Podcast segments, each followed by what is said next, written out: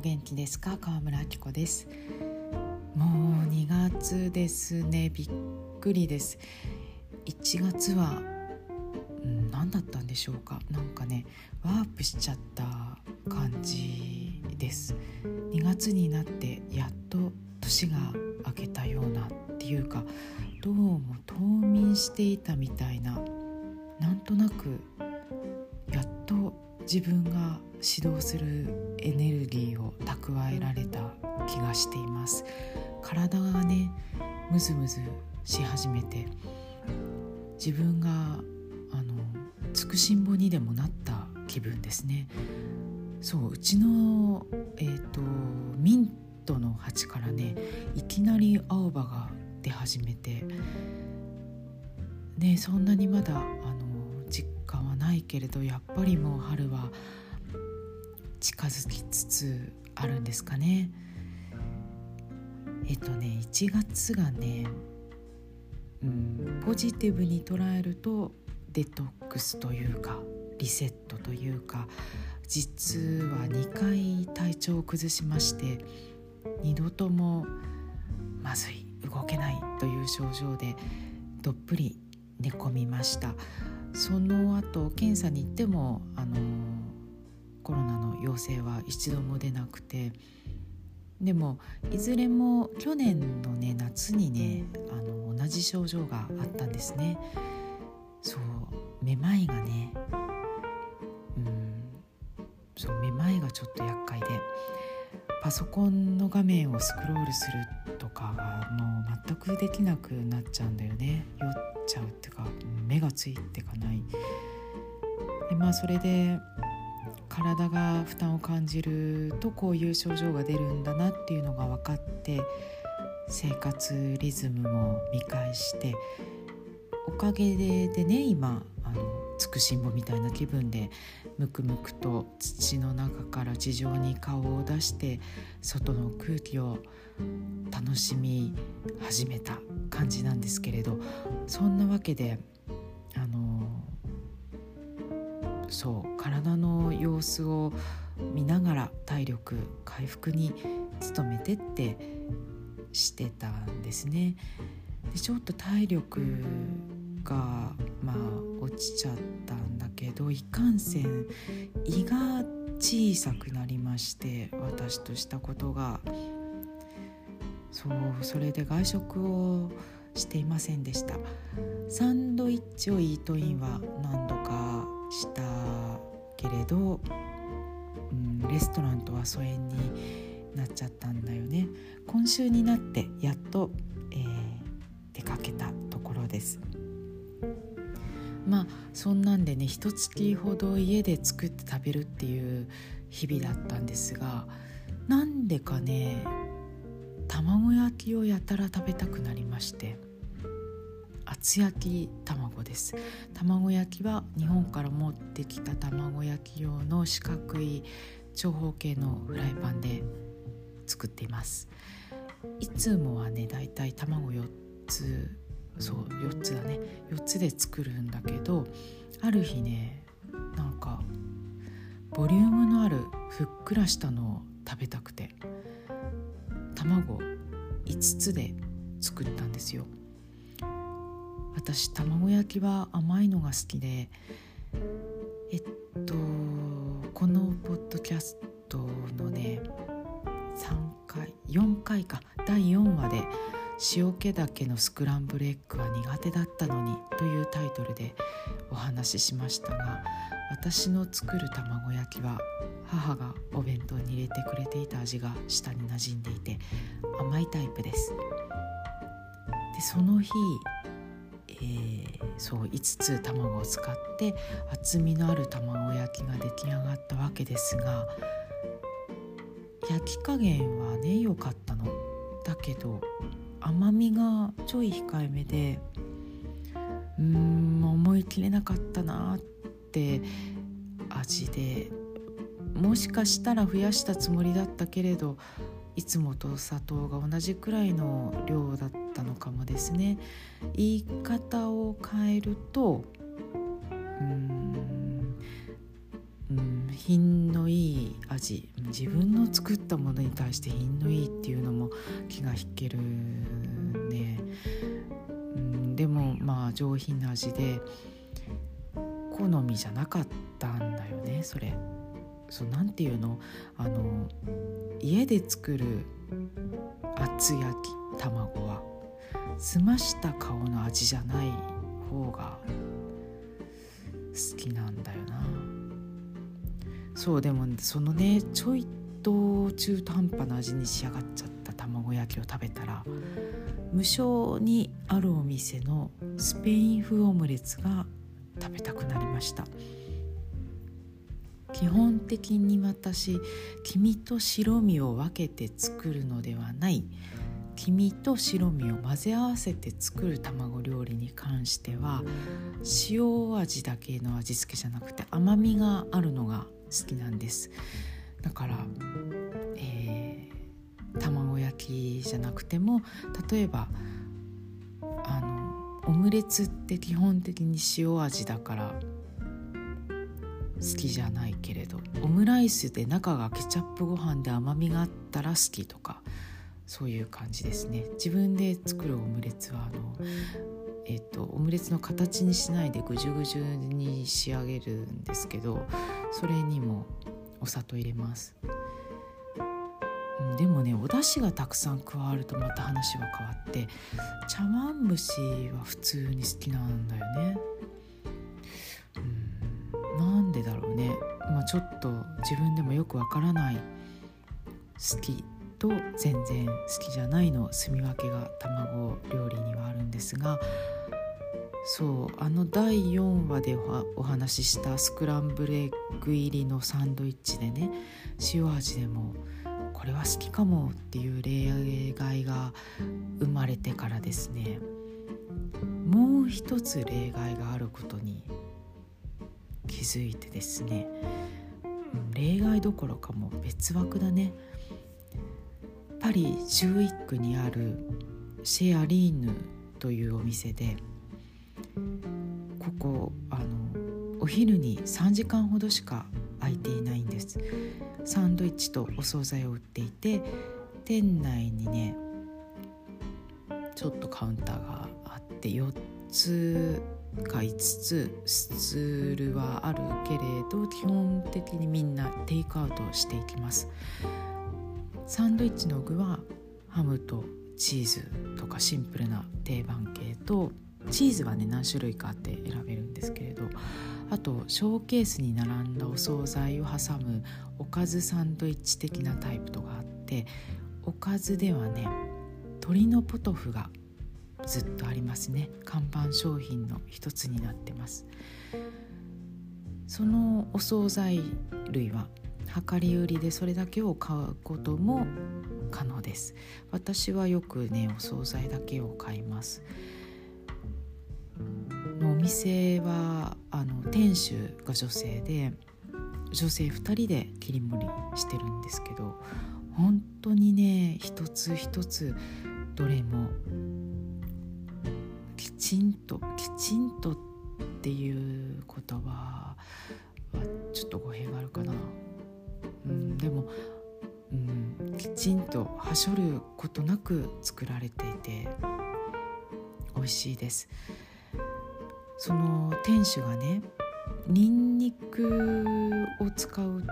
全部がニンニク風味になってしまうのが好きじゃないっていうのでニンニクを使わない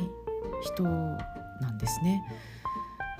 でニンニクはまあ分かりやすい例だけど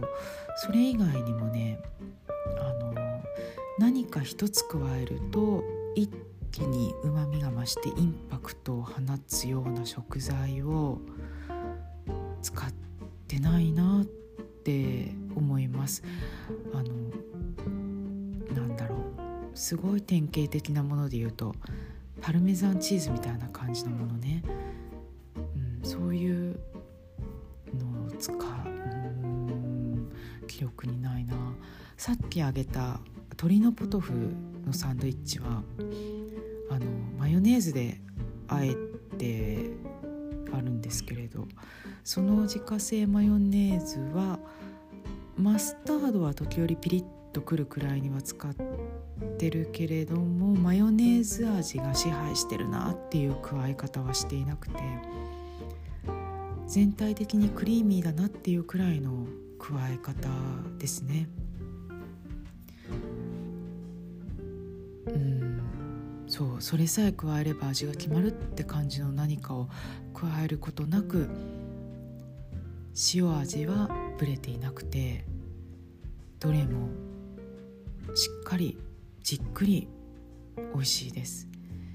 でねそのお惣菜が並べられたショーケースの上にいつもスペイン風オムレツが2皿時には3皿置いてあるんですね。じゃがいも入りのオムレツです。シェアリーヌのメニューにも、えー、そうスペイン語で書かれていて Google 先生にね発音してもらったらえー、っとねトルティーヤ・デ・パタータスって言ってた。そう、うん、こんな感じ。トルティーヤ・デ・パタータスってみたいな感じ。スペイン語わかる方いたらすいません。ちょっと違うかもしれないけど。で、えー、日本ではトルティージャって表記すると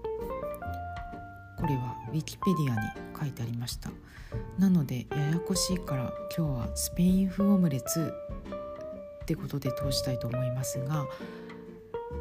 スペイン風オムレツって丸いんですよね。タルトくらい大きく丸く焼いてケーキみたいに真ん中から放射線状に切り分けるんですね。でシェアリーヌではあれ何センチだろう？直径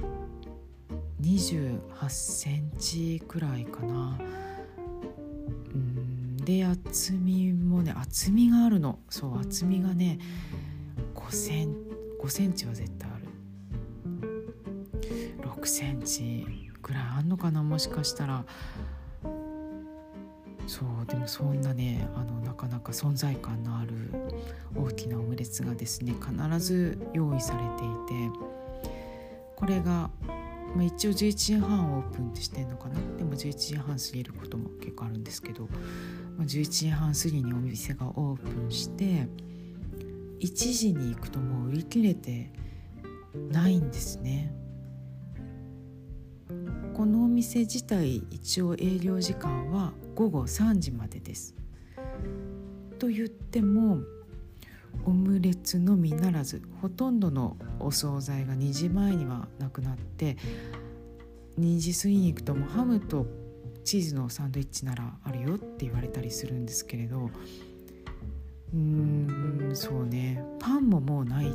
て言って2時半くらいには売り切れごめんのことが多いですね。もう片付け始めてたりしますね。パリはあの社会人だとお昼はだいたい1時から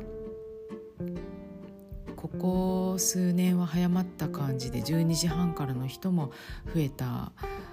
印象を受けるけれどもいずれにしても12時からお昼に出る人ってそんなに多くないです。なのに1時に行ったら売り切れちゃってんだよね。でこのお店に行き始めてからも私しばらくは買わなかったんですよ。スペイン風オムレツ。まあ塩味のオムレツを自ら食べようとすることは本当なくて。だけど観察してたらそうそう私ピークの時間帯のねお店を観察したくて何度もカウンターのスツールに座ってイートインしたんだけどそしたらねともかく来る人来る人がね買ってくんだよねこのオムレツを。それで早々に売り切れちゃうしあとやっぱり卵料理って見た目に引きつけられるじゃないですか。あの黄色がねえなんとも美味しそうだしここんちのねオムレツも大きくて分厚くてまんべんなく焼き色もついてそそるんですよね。だからまあ塩味だろうと分かってはいてもこれはちょっと一回食べてみようと思ってあのオムレツ入りのサンドイッチもあるんですけれどもサンドイッチは長くてオムレツだけを単品でしたらねほんとねかっぱえびせんだった。やめられないと止まらないっていうねびっくりしました。あれオイルの使い方なのかな。じゃがいもはあらかじめ火を通してるのは確かです。焼き色がねところどころついてるから。でも玉ねぎがね入ってるようには見えないしにんにくもねさっき話したみたいにココンチでは使わないしじゃがいもと卵しか材料として見当たらないんです。でもね本当に後を引く美味しさであのうまみオイルの量がなすのかな。あのね卵の中にじゃがいもが加えられてるというよりはじゃがいもを卵がつないでるっていう感じの分量ですね。じゃがいもは大半でうんとねじゃがいもはね薄切りそれがすごい重ねられてる感じでその隙間に卵が入り込んでます。でもその少ない分量の卵は半熟ではないけれど完全に全体が固まっているわけではなくてちょっと柔らかいところがありますね。あれオイルが浸透してるから固まんないのかな。まあ分厚さもあると思うんだけど。でね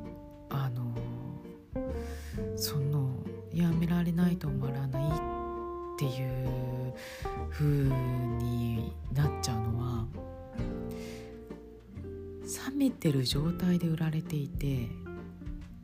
最初食べる時から冷たいものを口にするってことが大きいんじゃないかって気がするんですよ。途中で冷めちゃうとかじゃなくて最初から冷めててその冷めてる状態で一口目からじわじわじわって美味しくてそのじわじわが口の中に残って二口目もまた同じじわじわが来て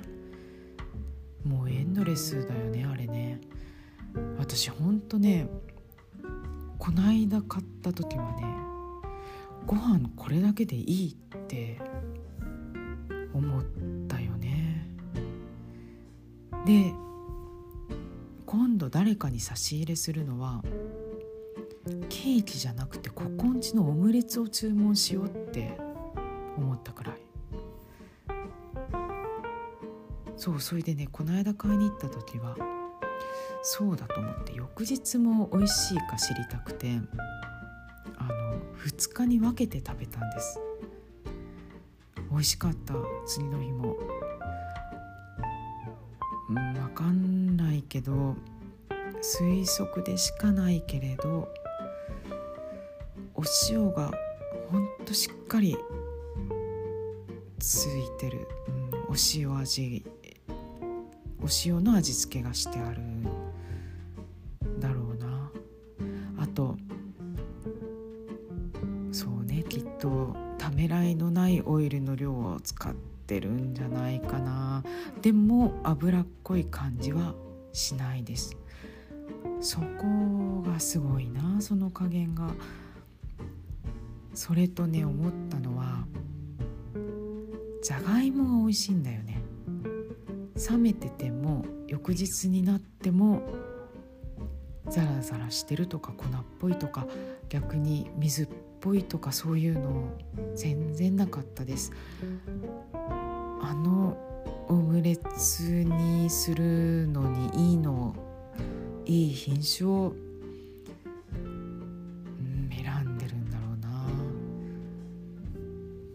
私最近よくコロッケを作ってるんですね。まあ当たり前えっちゃ当たり前だけどコロッケってじゃがいも次第で格段に美味しくなるなと気づいて、え前はあのピュレとかフライドポテト用って同じ品種で勧められたりするんですけどそのピュレにするとかフライドポテト用にする用のじゃがいもを買ってたんです。私いつも2軒お野菜を買ってる農家さんがいてそのうち1軒の方がちょっとお高めで前はそっちでじゃがいもは買ってなかったんですね。焼く用にはね買ってたけどそのあのピュレにするとかでは買ったことがなくて。でそれを今回コロッケを作るのにその農家さんにあのピュレ用のあるかなと思って買ってみようと思ってでピュレ用のが欲しいって言ってみたら「ありますか?」って聞いてみたらピュレにするにはちょっと身が締まってるんだけどあのエカーゼするのでもう大丈夫って聞かれたんです。エカーゼっていう単語は、えー、砕くっていう意味なんですが「あそれでいい」って言って買ってでまあマッシュマッシャーで潰してでコロッケにしたらこれがね美味しくて友達とそうある日急遽ランチしようってことになったとめて作って冷凍してたのがあったのでそのコロッケを持って行って彼女の家であげたんです。そしたらねあの一人で7つ食べてもう見てて気持ちいいくらいパクパク食べてくれて驚いたんですけどでもねそのじゃがいもがね重いくないんだよね。重い感じがしなくて。だからほんとパクパク食べられちゃうんだよね。うん。だから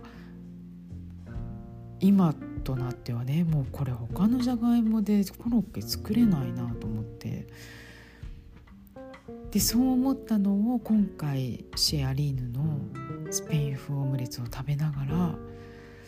オムレツっていうから卵に気を取られていたけれどこれはもしやじゃがいもが味の決め手かもしれない。なんて思いました？前にねあのフランスで食べるべきはじゃがいもですというお話をしています。1年ぐらい前にアップした回ですね。ちょっと待って。えっ、とね第11回です、えー、よかったら聞いてみてください。じゃがいも愛私意外と強いんです。っていうかねフランスのじゃがいもはね本当にね美味しいんですよ。一人ねじゃがいも愛のね強いっていうか深い友人がいて彼女にね食べてほしいんだよねこのオムレツ。日本にいる友人なのでまあまだねちょっと海外に気楽に行くには時間がもう少しかかるかもだけど次回パリに来ることがあったら彼女がね帰国する日には空港でおやつに食べてねってこのシェアリーヌのスペイン風オムレツを渡したいと思っています。早くねできるといいねそういうのがね。さて今回の今日の美味しいいかがでしたでしょうか？こういうねこの店にはこれを買いに行く的な一品を食べるとそういうのを集めた本を作りたいなって毎度思って今作るとしたらってリストを作成するんですね。そんなわけで久々に買いに行きたいなって別のものも思い出したりしたのでまた今日の美味しいでお話ししたいと思います。それでは今日はこの辺でごきげんよう。アビアント。